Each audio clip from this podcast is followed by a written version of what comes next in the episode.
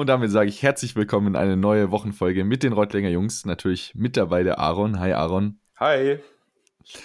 Und auch heute, wir sagen es eigentlich jede Woche, aber auch heute ist es wieder der Fall. Wir haben euch eine neue spannende Wochenfolge mitgebracht, einen neuen spannenden Gast an Bord diesmal.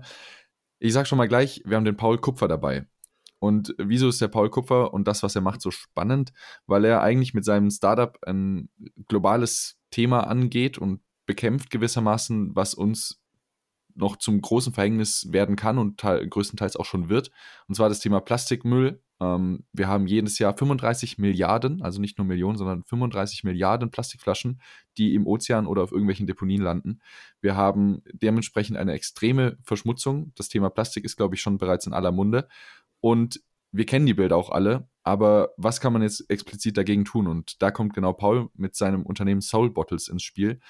Soul Bottles sind mittlerweile 70 Mann und Frau stark ähm, und kümmern sich oder bekämpfen das ganze Thema Plastikverschmutzung im Ozean.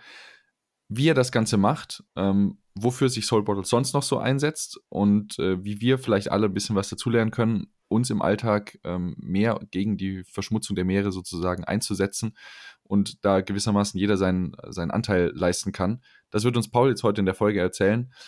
Ich freue mich auf die Folge. Aaron, wie geht's dir? Ich habe super Bock drauf. Ich finde das Startup sehr spannend. Ähm, super netter Typ vor allem auch und äh, kann man viel von lernen. Sehr geil. Dann lass uns gleich in die Folge reinstarten.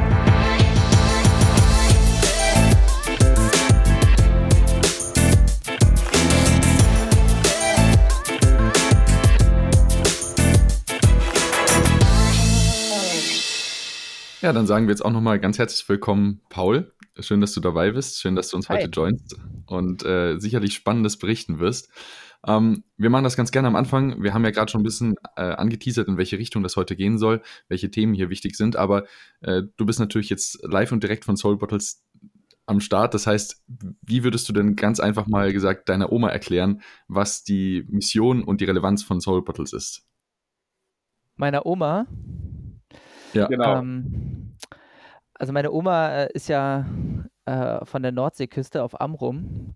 Ach schön. Und äh, ich glaube, die würde auf jeden Fall das Problem von Plastikmüll mit äh, am Ozean und am, am, am Strand liegenden Plastikmüll auf jeden Fall nachvollziehen können. Und ich glaube, das ist ein Teil der Mission von Soulbottles, ist Plastikmüll insgesamt zu reduzieren. Zumindest da, wo er in unseren Augen nicht notwendig ist. Also Einwegplastik äh, an den Stellen vermeiden, wo es, äh, wo es geht. Und äh, wir haben deswegen plastikfreie Trinkflaschen äh, designt und verkaufen die und möchten damit mehr Menschen motivieren, Leitungswasser zu trinken äh, und dadurch zum Beispiel auf Plastikflaschen zu verzichten. Aber gleichzeitig hängt da natürlich irgendwie schon auch die Idee dran, da anzufangen, irgendwie seinen Lebensstil zu verändern und dann hoffentlich halt den auch noch in anderen Bereichen auch noch zu verändern. Ja. Und der zweite Teil der Mission ist, dass wir gesagt haben, wir möchten pro verkaufter Trinkflasche 1 Euro spenden für ähm, ja, mehr sauberes Trinkwasser für die ganze Welt, weil viele Menschen haben auch gar keinen Zugang zu sauberem Trinkwasser. Also ich würde sagen, das sind so die zwei, die zwei Säulen, ähm, wo, wo unsere Mission drauf fußt, ja. Sehr cool. Wir hatten letztens auch den Micha von Aqua im Podcast. Ja. Und da hatten wir auch eben das Thema äh, Zugang zu sauberem Trinkwasser und was es für ein Privileg ist mhm. für uns ähm, das jeden Morgen zu haben, wenn ich irgendwie dann mir die Zähne putze. Ne? Und das ist nicht nur ganz spannend, dann nochmal diesen Bogen jetzt zu dir zu schlagen, weil ihr jeden ein, also ein Euro pro Trinkflasche wird dann gespendet an Viva Aqua, richtig? Genau, also äh, wir haben, das war, also wir haben halt einfach gemerkt, so diese, diese Entscheidung, äh, ob man jetzt Leitungswasser trinkt weil man halt sauberes Leitungswasser zur Verfügung hat, oder man in den Supermarkt geht und man sich da Wasser kauft, weil man sich das leisten kann, ist halt eine mhm. Entscheidung, die voll viele Leute gar nicht haben. Also, ähm, ja. und das Problem ist, dass es zwar super viel Wasser auf der Erde gibt, aber halt häufig kein sauberes Wasser. Und an, an sauberem oder halt an nicht sauberem Wasser hängen halt auch noch ein Haufen Probleme, die man auf den ersten Blick gar nicht sieht. Also ich meine, man, man denkt dann vielleicht, oh mein Gott, man, man, verdurstet gleich oder so, aber häufig ist es wirklich so, dass man halt eher so Durchfallerkrankungen bekommt oder ähm, ja, sich mit irgendwelche Viren einfängt, was auch immer. Also, mhm. und daran, diese sind häufig nicht mal so, dass man dann daran direkt stirbt. Also das passiert auch, also ein großer äh, Grund für, für Kindersterblichkeit zum Beispiel, aber Ähm, es müssen dann Medikamente gekauft werden. Es fallen Leute aus, die können dann nicht zur Schule gehen oder nicht arbeiten gehen. Dann haben sie wieder weniger Geld. Also es hängt wirklich so ein gesamter Wohlstand, ähm, äh, sag ich mal so, Follow-up-Probleme ja. hängen auch am Wasser, ja. Also es ist, es geht auch noch immer noch viel weiter, als nur den Durst zu stillen, ja. Ja. Wann, äh, wann kam denn bei dir so dieser Moment auf? Also ich würde mir jetzt mal vorstellen, dass die meisten von uns in der Gesellschaft heutzutage, die gut aufgeklärt sind und hier in, in, Deutschland gute Bildung erfahren haben, wissen eigentlich über die Problematik. Also wir sehen ja oft genug, dass es extrem viel Plastikverschmutzung gibt, dass Leute mhm. nicht genug äh, Trinkwasserzugang haben. Wann kam bei dir so der Moment auf, dass du gesagt hast, das ist ein Problem, das will ich jetzt angehen, dafür will ich eine Lösung äh, kreieren?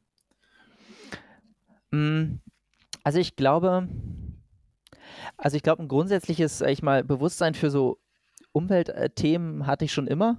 Äh, mhm. Ich habe gerade meine Oma erwähnt. Meine Oma ist äh, so, glaube ich, äh, Mitglied bei den Grünen und äh, meine beiden äh, Eltern auch. Also ich habe da, glaube ich, viel Background so vom, vom Elternhaus schon irgendwie mitbekommen für, so, für solche Themen. Ähm, aber ich habe, als ich dann in Wien studiert habe, äh, den Film Plastic Planet gesehen und der hat mir, glaube ich, nochmal mehr die Augen geöffnet, A, wie groß dieses Problem doch ist und wie, wie viele Facetten es auch hat. Also Plastik ist ja nicht nur Plastik, was im Ozean schwimmt, als Problem, sondern auch ähm, viele gesundheitliche Aspekte. Okay, wie viel Plastik kommt eigentlich in unseren Körper? Was macht das mit unserem Körper und so weiter? Aber auch ähm, das Plastik, was zum Beispiel in Ländern wie, wie Deutschland irgendwie ja, super streng getrennt wird, wird jetzt zu einem großen Teil nicht recycelt, sondern wird dann halt ja. doch wieder nur verbrannt oder ähm, wird dann, äh, wurde ja viele Jahre lang auch verkauft, muss man sagen, der Plastikmüll. Und da hängt dann auch so eine globale Ungerechtigkeit dran. Also es wird wahnsinnig viel Kunststoff im, im globalen Norden, zum Beispiel in Deutschland, produziert, aber der Müll liegt dann in anderen Ländern. Und mhm. ähm, das ist halt auch eigentlich so eine, so eine riesengroße Ungerechtigkeit. Und als ich diesen Film gesehen habe, haben wir einfach nur selber angefangen, okay, wir kaufen jetzt keine Plastikflaschen mehr für Wasser, weil das einfach so ja. der Gipfel der Schwachsinnigkeit in unseren Augen, ja. Also klar, es gibt super viel Ungerechtigkeit und so weiter, aber das macht nun wirklich gar keinen Sinn. Ähm, damals war es so gerade so ein Ding, ähm, Fidschi Water. Das war so ein Ding in Amerika von so Celebrities, die halt ja. Wasser von den Fidschi-Inseln geholt haben. Also ich weiß nicht, ob es die Brand noch gibt, aber ich fand das so crazy. Ähm, und das, also wir haben das quasi einfach nur selber umgestellt für uns. Und ähm, wir haben halt am Anfang so aus alten Wodka- und Weinflaschen quasi die einfach wieder aufgefüllt und wurden dann dafür immer ausgelacht, wenn dann in der, in der U-Bahn sitzt. Aber weil Leute ja nicht wissen, dass da nur Wasser drin war. Klar. Und dann haben wir im Prinzip, wir haben damals bei so einer Website äh, T-Shirts bestellt, wo man so verschiedene D Designs drauf gedruckt waren. Und die Idee war zu sagen, okay, wenn wir die gleichen Designs auf Trinkflaschen drucken können, dann würden mehr Menschen das machen. So, ja. das war sozusagen der, die, die Hypothese, ob das funktionieren würde. Und wir haben äh, dann so in der, in der, im WG-Zimmer die ersten Soul Bottles selber produziert. Wir haben da so spezielle Farbe gekauft und damit konnte man das dann so draufdrucken und einbrennen und so, war super viel Handarbeit.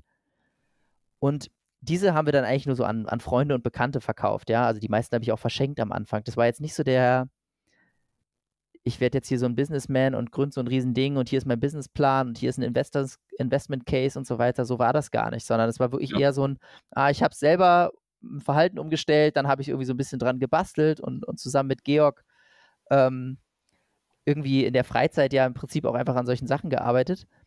Und dann ist es einfach immer größer geworden. Und da haben wir da gemerkt, okay, das sind mehr Menschen wollen das. Und da ist dann erst, sag ich mhm. mal, durch die, die Mission größer geworden und irgendwie auch die, die Bereitschaft, okay, ich möchte da noch mehr Zeit von, meinem, von meiner Lebenszeit irgendwie auch reinstecken in dieses Problem, ja.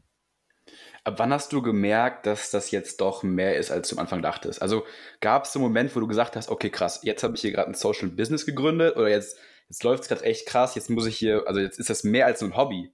Mhm. Äh, jetzt ist es mehr als ein Hobby jetzt habe ich hier wirklich was, was, was gemacht, was gegründet, was, was Zukunft hat. Gab es da so einen Moment, der dir doch im Kopf ist? Oder ist das mehr so ein Prozess gewesen, der einfach fließend war? Ich glaube, es war eher ein, eher ein Prozess, der, der so fließend war.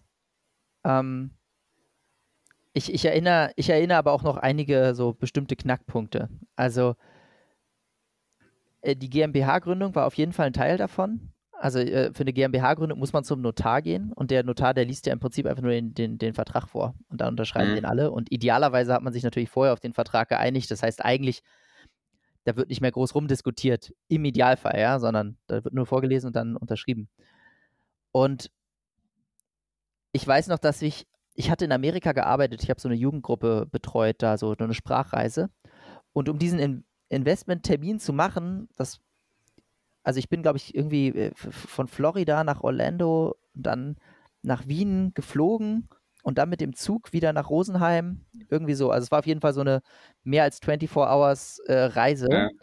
Und war dann beim Notar und war mega übermüdet, fix und fertig und hab da, glaube ich, es war auch das erste Mal in meinem Leben, dass ich so, no, dass ich beim Notar war, ja. Mhm. Äh, und da habe ich, glaube ich, das erste Mal geschnallt, so, ah, das ist jetzt irgendwie doch was Größeres, als ich vielleicht vorher dachte, ne? Weil auf einmal ja. hat es auf einmal diesen, es hat auf einmal diesen, diese, diese formellen Ritus und so und du merkst, ah, okay, du musst jetzt hier unterschreiben und bam, bam, bam, bam. Also das war auf jeden Fall ein krasser Aha-Moment, aber es gab davon auch noch mehr. Also ich weiß auch noch, wie, ähm, also wie wir, ähm, wie wir mal irgendwann Personalkosten irgendwie aufsummiert haben und dann gemerkt mhm. haben, so, ey, krass, das ist jetzt schon irgendwie schon mehr als 200.000 Euro dieses Jahr gewesen, weil diese Zahl einfach so crazy für mich war. Also 200.000 Euro, so viel Geld ha habe ich nicht und werde ich vielleicht nie haben. Und es ist ja. aber einfach dieses Jahr nur in Personal geflossen. Und ich dachte, ey, so geil eigentlich. Also so eine Momente gab es dann schon, dass man ja. manchmal das irgendwie fast gar nicht glauben konnte, was da jetzt eigentlich draus geworden ist. Ja. Also du weißt noch so, die erste, die erste produzierte Flasche, den ersten Auftrag, das, das sind so die Dinge, die man vergisst man nicht, oder? So den ersten eingestellten Mitarbeiter oder sowas. Ja. So, das sind so Sachen einfach, glaube ich. Also ich habe es ja nie gemacht, leider, mhm. aber ähm, trotzdem, ich glaube, ich könnte mir das einfach, ich glaube, sowas vergisst man doch nicht, oder? Dass man irgendwie so einen ersten Mitarbeiter eingestellt hat, so, okay, du mhm. arbeitest jetzt für mich, ich habe irgendwie eine Verantwortung dir gegenüber, weil du willst ja auch was, du willst auch Geld verdienen. Also ja. solche Momente, oder? Die bleiben im Kopf, oder? Ja, ja, auf jeden Fall. Also die erste, die erste, aller, allererste Soul die wir überhaupt produziert haben, die habe ich auch gar nicht mehr. Die habe ich nämlich irgendwo auf einer, auf einer Party in Wien stehen lassen. Und uh, da, wo ich jetzt stehen lassen, der ist danach nach Hamburg gezogen. Und dann hat sich irgendwie der Kontakt, äh, also ja, okay. it's somewhere. Aber das war auf okay. jeden Fall die erste. Ähm, die gibt es gar nicht mehr. Oder halt nicht mehr in meinem Besitz zumindest. Und äh, äh, der, die erste Mitarbeiterin bei uns, also wir hatten auf, also ich werde es auf jeden Fall das alles irgendwie nicht vergessen, wie das überhaupt so angefangen hat, dass man sozusagen das Team auch erweitert hat und dann auf einmal auch so eine, so eine gefühlte Verantwortung für, für andere Menschen hat. Und gleichzeitig, also mir fällt es manchmal ganz schwer, weil ich erinnere mich natürlich noch an die Sachen, Klar. aber ich merke mhm. auch, ich bin gar nicht mehr der gleiche Mensch. Also ich bin, ich habe so viel äh, gelernt und ich glaube auch Einstellungen haben sich teilweise geändert und so viel, dass ich mal, ich kann mich zwar irgendwie sachlich daran äh, zurückverändern, aber das Schwierigste ist teilweise aber eigentlich, mich selbst damals zu verstehen und mich selbst so, also das fällt mir manchmal richtig schwer, dann auch zu wissen, wie habe ich mich eigentlich gefühlt, mhm. ähm, weil, weil ich gefühlt ein ganz anderer Mensch war. Wenn du das gerade ansprichst, was wäre denn jetzt, hättest du ein Beispiel dafür, wo du jetzt gerade merkst, so wie du dich geändert hast, also wie sich deine Einstellung zu Sachen geändert hat? Na, ich, also ganz am Anfang war ich auf jeden Fall viel, viel naiver, was alles Mögliche angeht. Und ich glaube auch, ähm, also, äh, so, so, ich habe, glaube ich, so die, also was man viel, habe ich den Eindruck, lernt irgendwann als, als Unternehmer, wenn man es jetzt so nennen will, oder Unternehmerin, ist ähm, so Risiko abschätzen. Dass du halt irgendwie lernst, ah, okay, ich könnte jetzt so viel Geld und Zeit oder Kapazität, wie auch immer, da reingeben und es könnte das rauskommen, aber es ist auch das Risiko, dass das passiert. Und das irgendwie mit dass man das so integriert eigentlich in seine Entscheidungs, in, ja. fast, in jede Entscheidung eigentlich fast. Ja. Und das habe ich, glaube ich, einfach nicht gemacht, sondern ich habe einfach viel mehr gemacht, was sich gut anfühlt und richtig anfühlt und dann einfach so, ja, genau, ja. ja, viel, viel mehr Bauchgefühl und irgendwie, ich glaube, ein Stück weit mache ich natürlich immer noch eine Menge nach Bauchgefühl, aber ähm, also so strukturierter Dinge abwägen, das ist, glaube ich, schon viel mehr, viel mehr gekommen. Cool. Ja. Kannst du darauf Bezug nehmen, vielleicht auch so diese, also hat sich bei dir so ein gewisses Gefühl der Zufriedenheit eingestellt, manchmal, wenn du jetzt so betrachtet, betrachtest, was du bisher äh, geschafft hast schon mit deinem, mit deinem Team zusammen? Oder hast du so diesen, äh, diesen Drang eher, sage ich jetzt mal, nochmal die Schippe draufzusetzen? Ähm, wie ist da so das Verhältnis? Beides. also ich glaube, also was ich glaube ich, mehr habe, ist, ist, ist, Dankbarkeit als Zufriedenheit. Mhm. Also ich glaube, ich bin da wahnsinnig dankbar für, dafür, dass ich diese Arbeit machen darf. Das ist, finde ich, so ein krasses Privileg und ich bin noch mega dankbar für, also auch das Glück und die tollen Ereignisse auf dem Weg. Ja, das war ja nicht alles nur, weil wir super schlau sind, sondern also, ne, das, da war auch einfach eine Menge glückliche Fügung dabei. und, ähm, und auch ganz, ganz viel Mitarbeit von anderen Menschen. Also ja. dafür merke ich einfach, habe ich so eine krass, krass tiefe Dankbarkeit. Ähm, und ich glaube, ich habe mir ein bisschen mehr, also Gelassenheit vielleicht angewöhnt. So Gelassenheit angesichts der, der großen Dinge. Also ich war schon, ich war früher, habe ich noch deutlich mehr Panik geschoben, auch vor Sachen. Mhm. Also genauso naiv, ne, wie ich dann teilweise Entscheidungen ja. getroffen habe, ohne halt mir Risiken abzuwägen, war ich dann auch schnell in so einem Panikmod, wenn irgendwie, keine Ahnung, äh, rote Zahlen da waren oder irgendwie, keine Ahnung, äh, irgendwas nicht funktioniert hat, wie es hätte funktionieren sollen. Ähm, also da habe ich schon auch mehr Gelassenheit auf jeden Fall äh, über die Jahre entwickelt.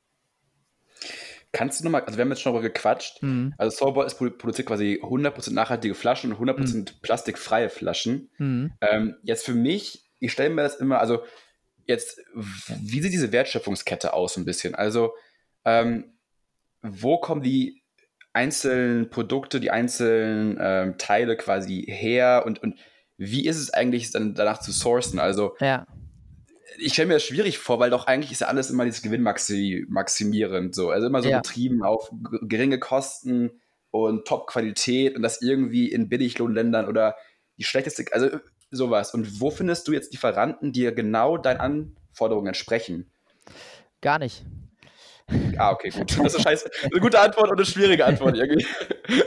Nein, also ich glaube, du von, von Perfektion, zumindest am Anfang, musst du dich auf jeden Fall verabschieden. Also äh, klar, manchmal findet man vielleicht auch genau den einen Lieferanten, der genau das alles so macht, wie man sich das vorstellt. Aber ähm, du wirst auf jeden Fall, in meinen Augen werden die meisten beim, beim Sourcing und beim Einkauf irgendwann Kompromisse machen müssen. Mhm. Ähm, ich glaube, das Wichtige ist, dass du halt eine klare Vorstellung hast, wo du hin willst und dass du eine, eine rote Linie hast, wo du sagst, das so muss es mindestens sein. Aber mhm. dazwischen sind halt, ist halt noch ein weiter Bereich, in dem du dann sagst, ich kann jetzt hier auch Verbesserungen äh, vorantreiben, ja? ja? Also Glasflaschen zum Beispiel, wenn wir jetzt mal das, das nimmt, wo wir angefangen haben. Wir haben halt gesagt, okay, das Material Glas per se ist schon mal, zumindest für diesen Verwendungszweck, den wir da haben, per se nachhaltig, weil wir sagen, du kannst Glas 100% recyceln, viel leichter zum Beispiel als Kunststoff. Also du kannst das wirklich einfach einschmelzen und danach hast du ein neues Glas, das ist von der Wertigkeit ungefähr genauso. Ähm, und du kannst auch das Glas, wenn du es bestellst, einen, einen bestimmten Recyclinganteil gleich sagen, hey, ich möchte den und den Anteil haben. Das heißt, du kannst da sehr äh, ressourcenschonend das bestellen. Aber es, du hast das ja vorhin angesprochen, natürlich ist es in den meisten Branchen gibt es Profitoptimierung. Das heißt, Glashütten funktionieren so, die laufen 365 Tage im Jahr, 24 Stunden am Tag im Drei-Schicht-System. Die hören niemals auf. Weil dieses Glas, eine riesengroße Glaswanne, da sind Tonnen von geschmolzenem Glas drin, das hat mehrere tausend Grad. Das darf niemals stoppen, weil das ist so unwirtschaftlich, wenn du den irgendwie wieder ja. neu startest, ja. Das heißt, die sind, die müssen immer produzieren und so sind auch immer, also die sind sozusagen, die, verkau die verkaufen mehr, als sie eigentlich können, weil sie immer damit rechnen müssen, falls jemand dann doch den Auftrag cancelt, muss sofort aufgerückt werden. Das heißt, das ist super, super tight, ja. Und die meisten Abnehmer von Glasflaschen sind halt große Brauereien oder irgendwelche Getränkeabfüller. Das sind Riesenfirmen, die bestellen die in millionenfachen Auflagen. Also die erste Glashütte, mit der ich mal telefoniert habe, die hat gesagt, also wenn Sie hier bestellen wollen, müssen Sie mindestens eine Million nehmen. Mindestens eine oh. Million Flaschen. ja. Und das machen wir Ihnen in drei Tagen fertig. In drei Tagen. Ja, also es dauert nicht mal lange. Und wir haben dann glücklicherweise eine, eine, einen Glashersteller gefunden, der halt uns eine Mini-Auflage von 20.000 Stück produziert hat. Und wenn du halt so ein kleines Licht in der Industrie bist, dann kannst du nicht mit so einem Auftragsanforderungskatalog äh, kommen und sagen, ich will aber noch ja. das, ich will noch das, ich will noch das, ich will noch das. Dann das sagen die einfach, ja, schön, dass sie das ja. alles wollen, aber kriegen sie nicht. Ja, und dann, aber bevor du das Projekt gar nicht machst, würde ich dann eher sagen, okay, ist es, ist es denn über meiner roten Linie? Ist es good enough to start?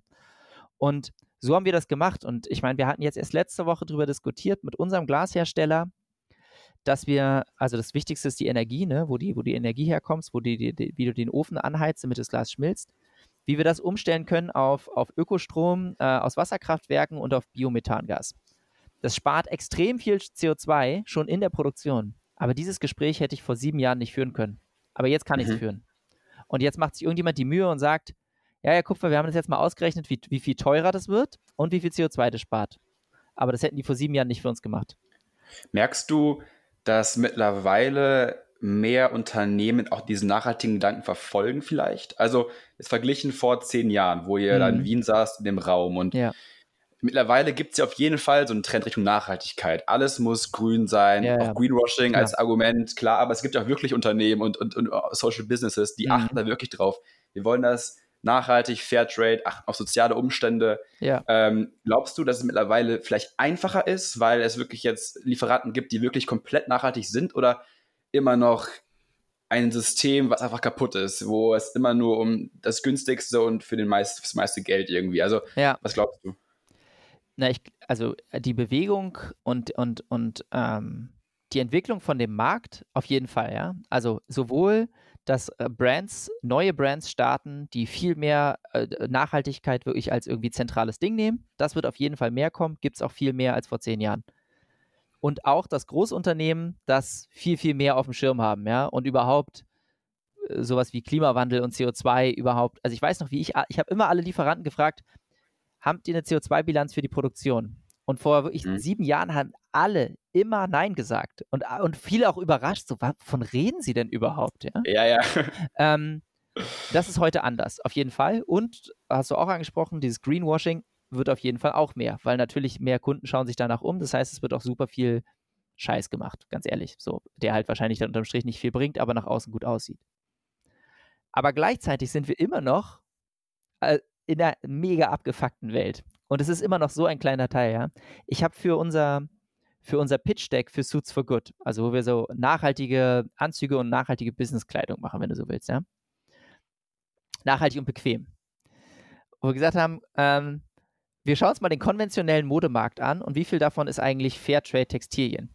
Wenn du das auf, eine, auf so eine Slide, auf so eine, in dein Pitch-Deck, auf so eine PowerPoint-Folie raufpacken willst, dann ist der Kreis für konventionelle Mode, das sind irgendwie, glaube ich, 64 Milliarden oder so, so groß, dass du den, den kleinen Kreis von 200 Millionen, was irgendwie äh, Fair Trade Textilien ist, den siehst du gar nicht, den Punkt. Und der mhm. ist krass gewachsen und der wird noch viel mehr wachsen, aber er ist trotzdem noch so klein, dass du ihn halt nicht mehr siehst. Also du musst, du musst den Kreis rausschieben, äh, damit, damit du überhaupt den anderen Kreis siehst. Ja. Und also klar, ja, wachsen ja. Sind die groß? Nein. Das ist eigentlich, das ist verrückt.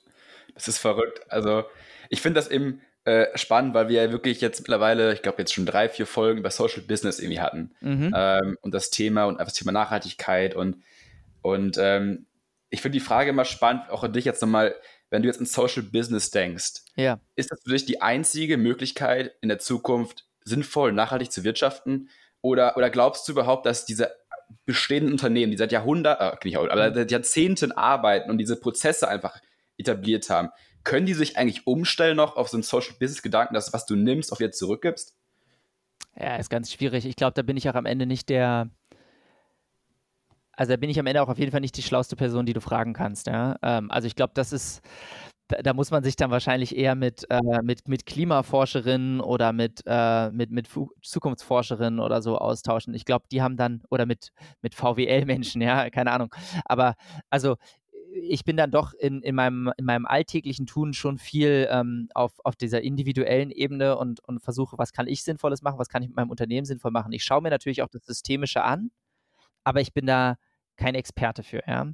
Ähm, wenn ich, wenn du mich fragst, was ich mir vorstellen kann, ich kann mir noch viel mehr vorstellen. Ich könnte mir auch vorstellen, also dass Kapitalismus per se, ja, und die Art, wie wir wirtschaften, ziemlich viele ja, nicht ganz so praktische Strukturen hervorruft und eine Menge Probleme, ja. Und natürlich, also ich kann mir natürlich auch vorstellen, dass man ein komplett anderes Wirtschaftssystem auch bauen mhm. kann, indem, indem man sozusagen diese Profitmaximierung komplett abschafft.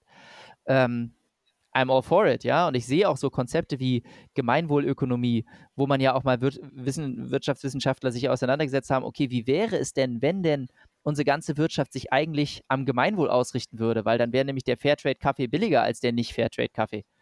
Ähm, ja, also sowas kann ich mir natürlich vorstellen. Wenn ich mir aber jetzt auf, wenn ich aber denke, okay, das System bleibt wie es mehr oder weniger wie es ist und ich mhm. sehe dann diese Riesenfirmen und kann ich mir dann überhaupt vorstellen, dass die schnell genug den Wandel hinbekommen, dass wir, keine Ahnung, die Klimakatastrophe abwenden können, ich würde sagen, äh, es hängt vom Tag ab. Also es gibt hoffnungsvolle okay. Tage und es gibt Tage, ja. wo ich denke, no fucking way. Also ja, bin ich ja, ganz okay. ehrlich mit dir. Ich äh, ist beides in mir drin, ja. Okay. Nee, aber einfach spannend von dir zu hören, weil hm. einfach spannend deine Meinung zu hören. Also ja. hat gepasst. ähm, was, was ich da gerade noch anschließen wollte, ähm, es klingt ja so, und beziehungsweise wir wissen es ja auch, jeder einzelne von uns ist äh, dafür zuständig, äh, seinen Beitrag zu leisten. Hm. Ähm, und theoretisch könnte man ja sagen, na gut, die Lösung, wie du sie jetzt präsentierst, jeder trinkt sein Leitungswasser hier zu Hause, mhm. ist relativ simpel erstmal. Mhm. Ähm, aber was glaubst du denn, was sind denn Beweggründe tatsächlich von den Leuten, nach wie vor im Supermarkt ihr Wasser zu kaufen? Also was kriegst du da so mit von der anderen Seite?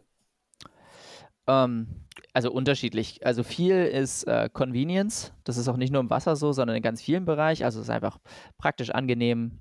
So, damit kann man auch nicht äh, damit kannst du schwer argumentieren, ja, weiß ich nicht, du läufst jetzt durch die Stadt und denkst dir, ach so, äh, schöne Stadt, guck mir das an, bla bla, oh, jetzt habe ich Durst, ich kaufe eine Plastikflasche, trink die leer, schmeiß weg.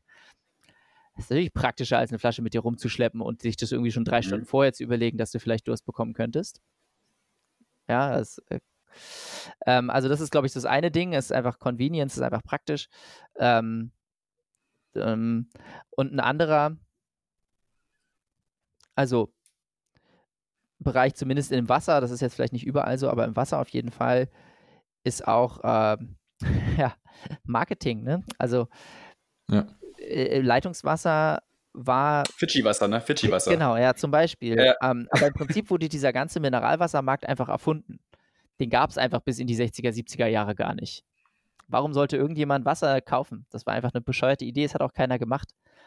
Und dann haben im Prinzip, das waren so die ersten Brands, Perrier und so, die einfach angesagt haben, ja, wir haben jetzt hier Wasser mit Kohlensäure versetzt und haben das in eine schicke Flasche gefüllt und es klingt noch so ein bisschen französisch. Und da wurde, wurden die Leute ausgelacht. Die haben gesagt, nie im, Leben, nie im Leben wird irgendjemand in den Supermarkt gehen und Wasser kaufen, ja. Ja.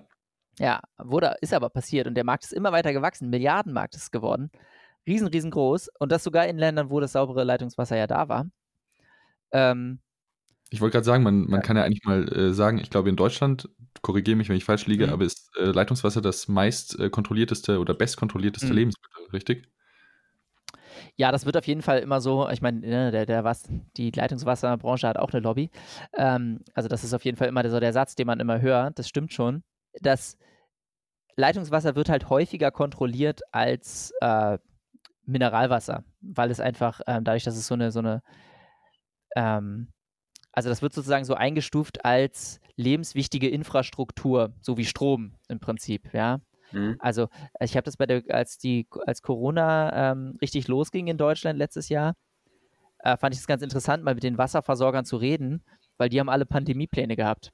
Also für die war das so richtig, ach so, mhm. nee, jetzt ist Corona, ja, ja, das ist hier in der Schublade und wir müssen jetzt alle das machen. Also die waren so, so viel Entspannung, ja. ja. wie ich in keinem anderen Unternehmen kannte, weil die halt einfach gesagt haben, naja, es gibt einfach ein Protokoll dafür, weil Wasser muss immer fließen, sonst, sonst überlebt die Bevölkerung nicht. Ja? ja. Und deswegen gibt es da auch so viele Checkpoints. Äh, und deswegen wird das immer häufig, so häufig zitiert, dass es halt häufig kontrolliert wird. Das heißt aber nicht, dass wir nicht im, im, im Leitungswasser auch Probleme haben. Also ich meine, wir, wir überdüngen die Böden viel zu krass. Äh, wir, äh, es wird auch wahrscheinlich zu viele Medikamente genommen oder auch einfach vor allen Dingen viele nicht fachgerecht entsorgt und so weiter. Ähm, wir haben super viel Autoreifenabrieb und andere Quellen von Mikroplastik, irgendwelchen Kosmetikern und so weiter. Dass davon irgendwann auch das Grundwasser betroffen ist, ist jetzt nicht wirklich eine Überraschung. Deswegen ist ja so wichtig, ja. dass man das Wasser auch schützt, ja. Ähm, und gleichzeitig ist es schon noch so, ähm, die, also wenn du, du kannst deutsches Leitungswasser in fast allen Orten, ne? man kann jetzt ja nicht, kann jetzt hier nicht irgendwie eine, eine, eine Qualitätskontrolle äh, überall anbieten oder halt, wenn irgendjemand auf irgendeinem alten Bauernhof irgendwo mitten auf dem Land noch irgendeine so alte Leitung hat, dafür kann ich ja jetzt nichts, aber sag ich mal, als grobe Aussage kannst du Leitungswasser in Deutschland eigentlich überall trinken äh, und, und gehst kein Risiko für deine Gesundheit damit ein, ja. Das ist irgendwie auch so eine Krux, ne, dass man sagt so, die Bohnen sind so überdüngt mhm. und deswegen ist das Leitungswasser jetzt nicht mehr trinkbar und deswegen kauft jetzt bitte Gerolsteiner äh, genau. äh, irgendwie Wasser. Das ist genau. ja eigentlich auch total, das kann ja nicht die Lösung des Problems irgendwie sein. Ne? Ja, aber also, wenn man denkt, das wäre total bescheuert, kommt noch ein, setzt einer noch eine Schippe oben drauf. Ja. Die, die Konzerne teilweise, die sozusagen wiederum Leitungswasser verkaufen, auch gleichzeitig die sind, die äh, den Boden sozusagen mit, mit verunreinigen. Ja, aber auch zum Beispiel, ich hatte jetzt letztens im letzten Jahr mit dem Projekt ähm, über Nestle. Mhm. Ich meine, die Company hat eh so einen ganz schlechten Ruf mittlerweile. Mhm. Aber dann, da pumpen die in Afrika mhm. aus irgendeiner Quelle, mhm. pumpen die das Wasser raus, verkaufen es für 7000-fache mhm. an die einheimischen Bürger ja. oder an die, an die einheimischen Leute. Ja. Und da muss man sich ja dann auch, also da, da, wird man dem nachdenken vielleicht ein bisschen, ne? Also das ist eben schon, also es ist nicht mehr Deutschland, mhm. ähm, aber es ist dann eben irgendwie, wo noch weniger Wasser vorhanden ist. Und das kann ja einfach nicht, das kann ja nicht sein. Ähm, ja, ich finde es beeindruckend, dass du nur nachdenklich wirst und ich, also ich werde dann eher, ja. eher wütend und traurig, ja. Ja. Nochmal ganz kurz zum Thema Social Business, was ich ganz spannend mhm. finde. Ähm, jetzt hast du ein Social, Social Business und das heißt, dass eben der Profit nicht ganz oben steht, sondern dass eben du hast diesen Triple Bottom Line Effekt, mhm. also du hast eben Soziales, Nachhaltig oder Ökonomie, Ökonomie und Ökologie, mhm. was du irgendwie an den Hut bringen musst. Ähm, wie macht ihr das bei euch bei Soulboards mit dem Profit? Also, wo fließt er nachher rein? Ähm, ich muss nicht ganz genau sagen, aber wenn man jetzt ein normales Unternehmen in Anführungszeichen sich anschaut, wird ja auch mhm. viel irgendwie wieder ja, keine Ahnung, wenn ausgeschüttet an die, an die Shareholder, was auch immer. Mhm. Ähm, jetzt im Social Business, wie handhabst du das? Ähm, ja. Wo geht das rein? Also es gibt ganz unterschiedliche Methoden, das zu handhaben. Äh, und ich sage auch nicht, dass unsere die einzig wahre ist, aber ich kann erzählen, wie wir es machen. Gerne. Ähm, also bei uns ist das so, wir sind rechtlich gesehen eine GmbH und äh, haben die aber vor ein paar Jahren in Verantwortungseigentum überführt. Sprich, äh, die meisten Anteile irgendwie 98 Prozent oder so, äh, die quasi beherrschend sind, ähm, die sind zwar stimmberechtigt, sprich, die können im Prinzip über jede äh, Unternehmensentscheidung ähm, verfügen, aber sie sind nicht gewinnberechtigt. Das heißt, wir zahlen keine Dividenden aus. Ja. Mhm. Das heißt, alle Gewinne, die Soulbottles erwirtschaftet, bleiben im Unternehmen und werden für den Unternehmenszweck eingesetzt. Wer entscheidet jetzt, was bedeutet das für den Unternehmenszweck eingesetzt? Das machen wir im Prinzip im Team äh, bei Soul Bottles.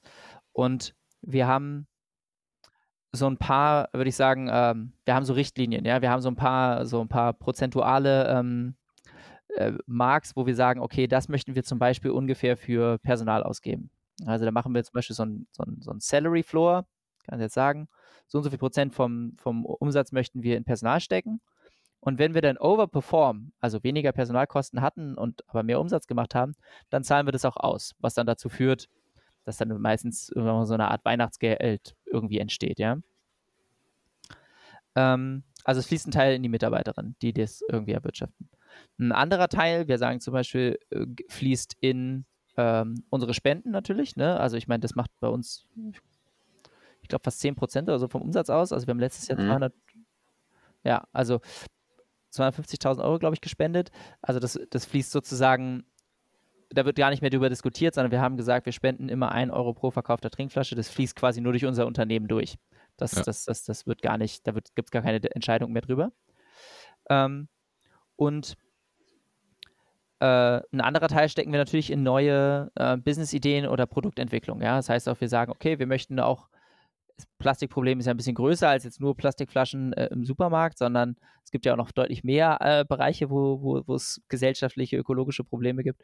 Und da wird dann halt reinvestiert auch in solche Sachen. Ja. Ihr macht ja zum Beispiel den Sorbol als Inkubator, richtig? Den Incubator, ja. wo ihr solche Ideen finanziert oder unterstützt und auch finanziert, meine ich, oder? Genau. Was ist da die Mission hinter? Also wollt ihr einfach Leute anregen, mehr diesen Gedanken zu verfolgen? Wer kann sich da bewerben? Was sind das für Menschen teils?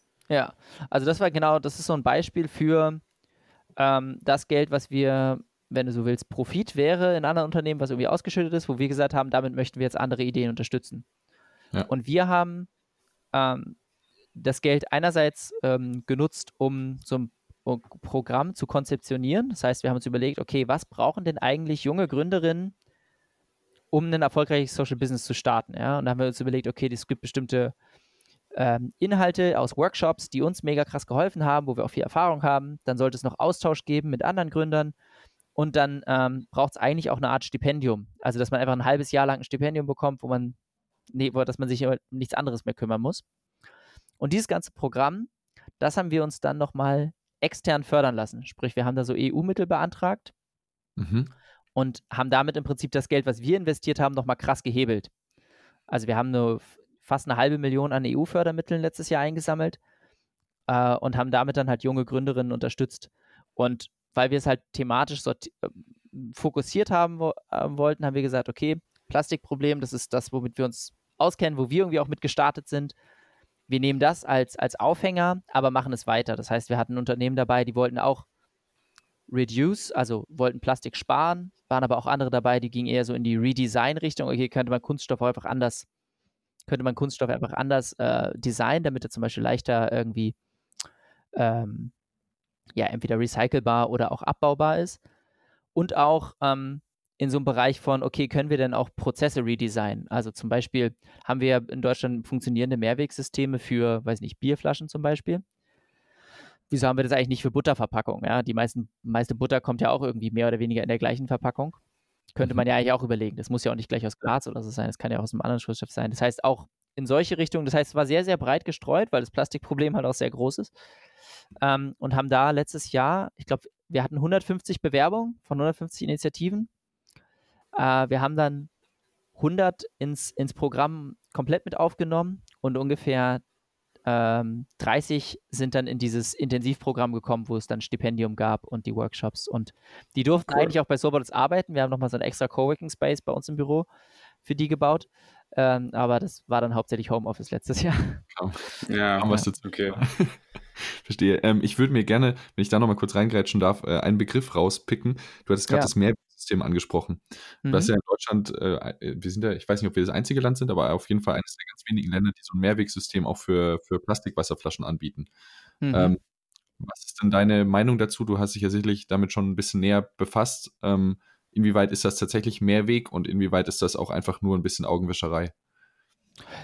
Ja, es gibt äh, da auch beides. Also es gibt super viel Plastik, wo auch Pfand drauf ist, ist ja nicht wirklich Mehrweg, sondern ähm, da ist da schaffst du mit der, ähm, da schaffst du damit, dass du Pfand drauf gibst, nur dass die Leute das halt zurückgeben, ja, und dann werden die Flaschen aber am Ende dort trotzdem gecrushed und ähm, zu und werden auf jeden Fall nicht wieder befüllt.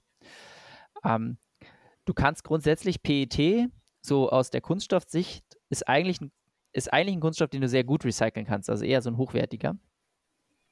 Du hast auch da Probleme, weil wenn die halt irgendwie nicht sauber genug sind oder halt mit anderem Plastik zusammengeschmissen werden und so weiter, geht auch da wieder eine Menge auf der Sortierung verloren.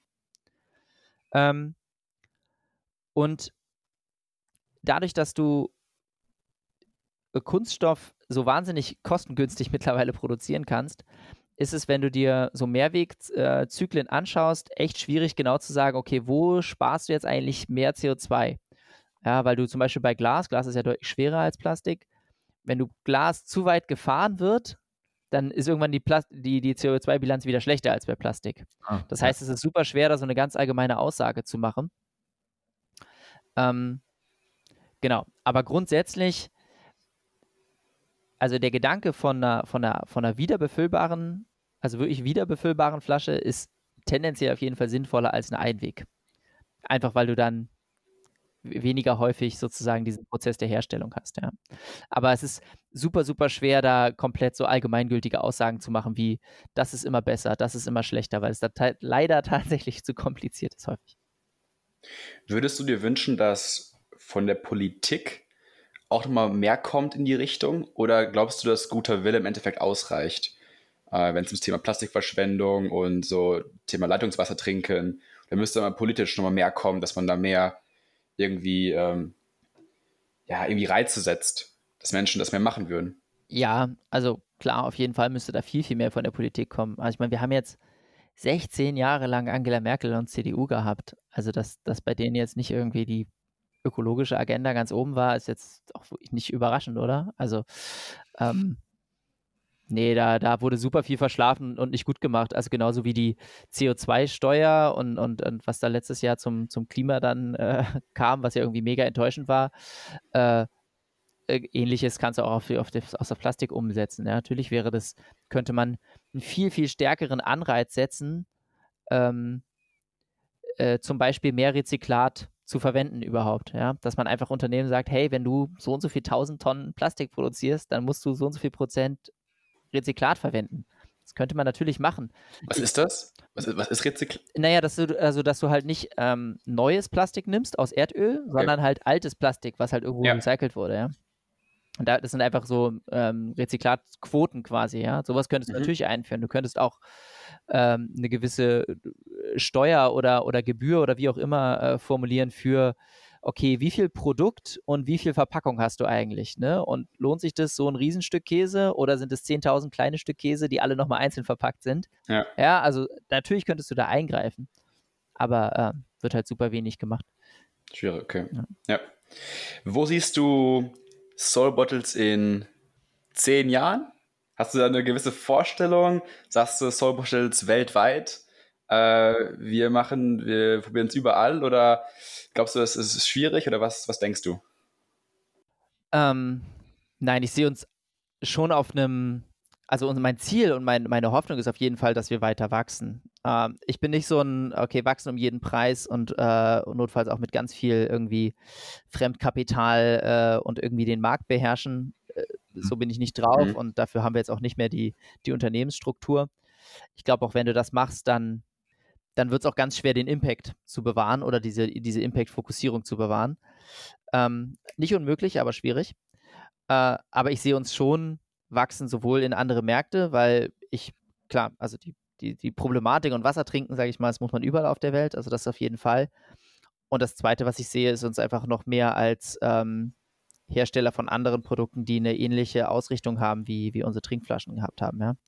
Wir kommen jetzt erst so in so einen Bereich, wo wir, wo ich sagen würde, okay, das, das, das Bottle-Business läuft gut genug, dass ich mich teilweise auf andere Bereiche fokussieren kann und, und, und an andere Sachen denken kann.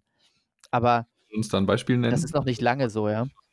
Du hast vorhin, glaube ich, schon die, die nachhaltige Businesskleidung angesprochen. Ist das auch?